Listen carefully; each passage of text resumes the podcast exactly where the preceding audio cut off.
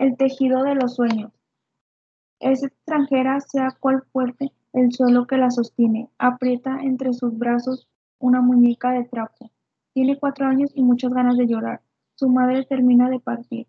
Ha cerrado la puerta tras ella y proclamando que no ha de regresar. El padre desaparece días, semanas, y ellos, su hermano y ella, quedan a expensas de lo que ocurra a la abuela. La duración de este periodo se prolonga hasta la pubertad. Es un tiempo de guirnaldas, donde estremezclan las flores, ramas y ramas tiernas, y de insectos que se derraman sobre el tapiz mudillo de la hierba, para que se haga investigaciones sobre la vida y la muerte, que aún no le entra en la cabeza. Lo adivina por la ausencia de madre y la voz de la vieja, que se obstina en enseñarle a causar hilos y estambres en una rondel de madera donde se tensa el internario de las hebras. Se aburre. Una mañana en que se apunta la primavera en los retoños del viejo cedro del rincón del patio camina desnuda hasta la sequía y se zambulle en el curso luminoso del río.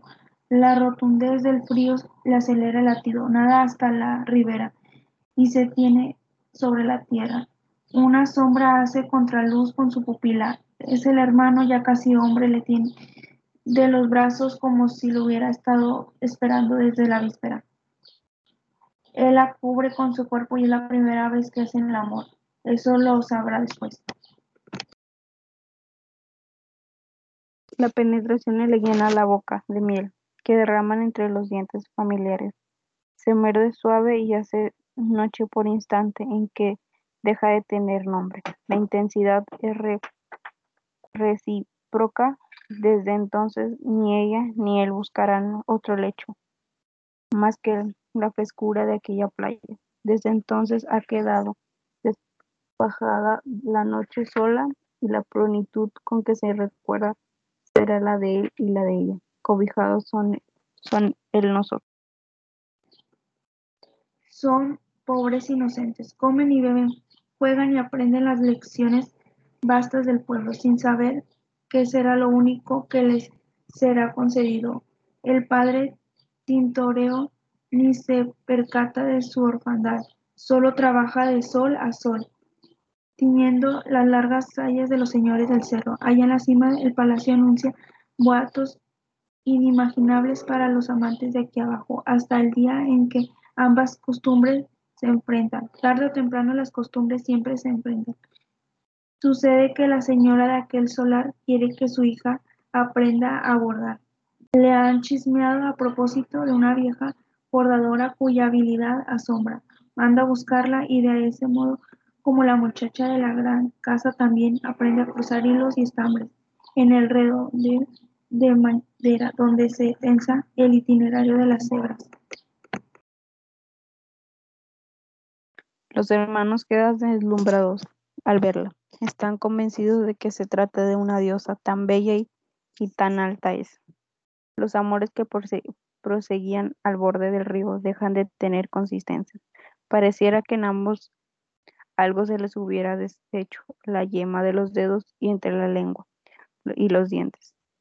Cada uno a su manera la espía, paseando por los jardines o recorriendo a caballo el borde de los bosques. Vestía como un hombre con botas y fusta, la cabellera recogida dentro de un fieltro. La muchacha pobre la admira con ansia de parecerse al muchacho pobre. Su hermano con, con él ansía de poseerla. Ninguno de los dos logra sus fines.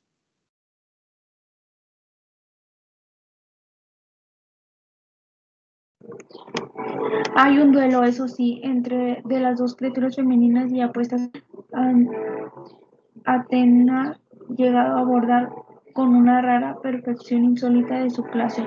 Araela pequeña hace mucho que ha superado a su abuela. Una sabe de la otra, por los comentarios de la vieja y del vecindario. La privilegiada decide comparar Primero llama al adolescente a su palacio y le ostenta su poderío. Luego la sienta frente a un bastidor cuya circunferencia es tan grande que la invitada no logra encerrarlo entre sus brazos, los brazos de la otra, por oposición, son largos y finos, cuajadas con muñecas y sus dedos de piedra preciosas.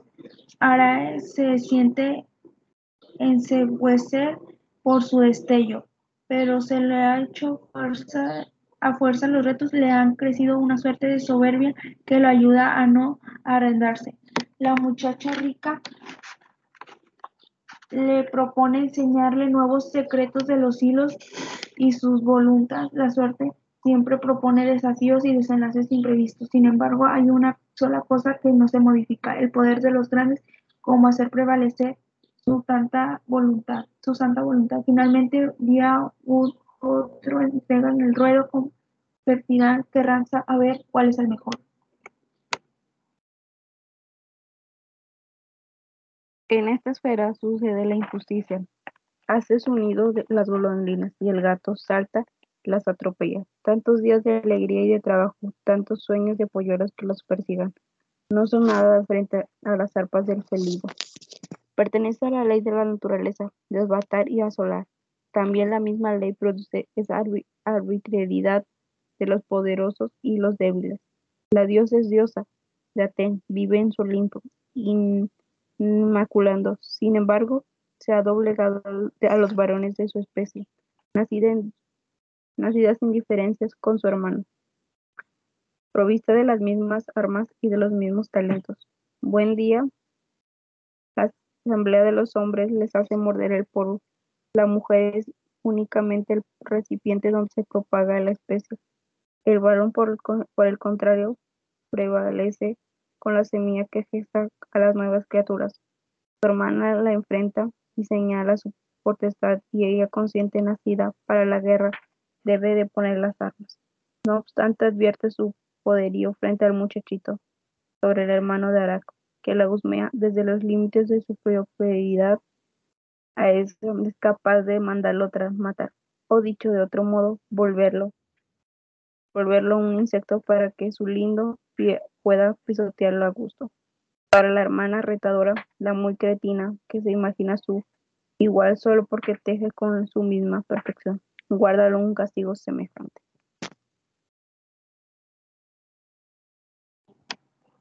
Quién sabe si antes o después del enfrentamiento con su hermano en el Ágora, la ley, la familia o la costumbre hubieran decidido su destino femenino. La esplendorosa guerra, aquella que prácticamente había nacido de la cabeza del padre, a tal punto su comunión con él, debía obtener el rasgo que la hiciera propia de su sexo. El arte de los hilos y los estambres presupone la señal de género y se anuncia como una condición preestablecida que solo le atañe a ellas. Género quiere decir mujer, quiere decir virgen, sirvienta, viuda o desposada. Los dioses no, tienen género, son varones, eso es todo. Así que vaya a saber para qué le sirve Aten haber nacido en el Olimpo, es decir, en una cuna de oro, y sucede el combate. Las diosas teje las figuras tal modo que representa cuatro escenas. En la primera un señor de latigazos a su servío. En la segunda una muchacha es ofrecida en venta. En la tercera la coraza de los guerreros es inexpugnable frente a las fechas a los árboles. En la cuarta sobre una plataforma altísima. Se lleve a gran trono desde un sacerdote bien dice a una muchedumbre de rodillas. La jovencita observa la perfección del diseño durante una hora, pero también del modo que su contrincante concibe el mundo. Entonces teje a su vez cuatro escenas donde hombres y mujeres de ropas despajadas y actitudes torpes construyen, construyen, asolan y viajan. En la primera construye una, un puente, en la segunda levanta un templo, en la tercera hace una revuelta donde se puede percibir el fuego y la destrucción de, un gran, de una gran ciudad, y en la cuarta una atraviesa un desierto o una frontera. Los personajes no son siempre los, los mismos.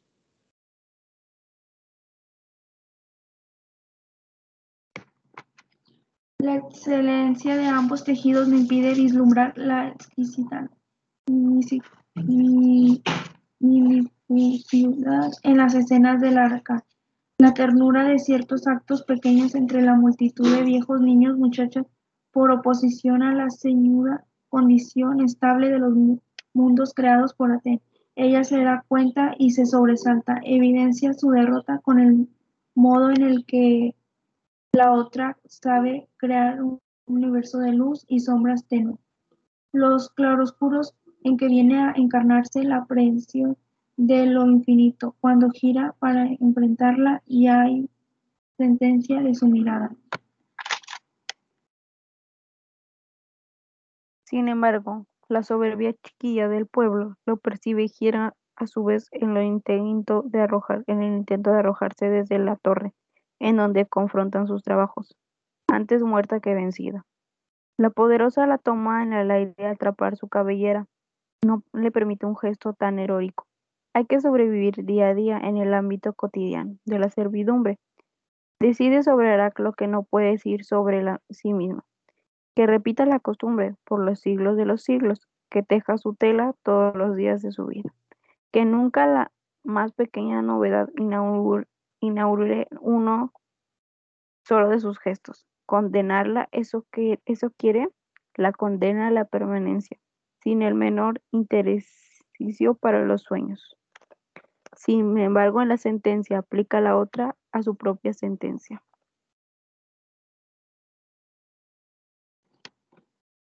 Por oposición, ella será capaz de todas las aventuras y las primicias mientras pasan los días y los años. Viajarán al centro de la tierra y hasta sus cónfunes.